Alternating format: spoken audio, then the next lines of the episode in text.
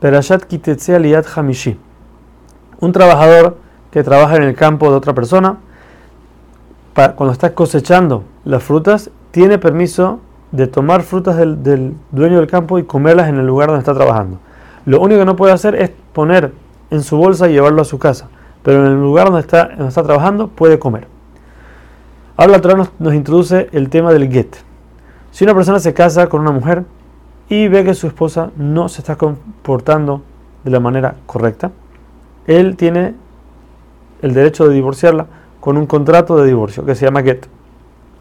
Dice la Torah, si otra persona llegase a casarse con ella, la Torah le llama otro, una persona ajer, ya que el primero sacó a una mujer que no se comportaba como debía de su casa y esta persona no le importó y la metió a su casa. Dice la Torah al final, esta persona la va a odiar a esta mujer porque tampoco no se va a llevar con ella. En ese caso, también la puede divorciar y lo que la Torah nos enseña aquí es que el primer esposo ya no puede volver a casarse con su mujer una vez que ésta estuvo con otro hombre.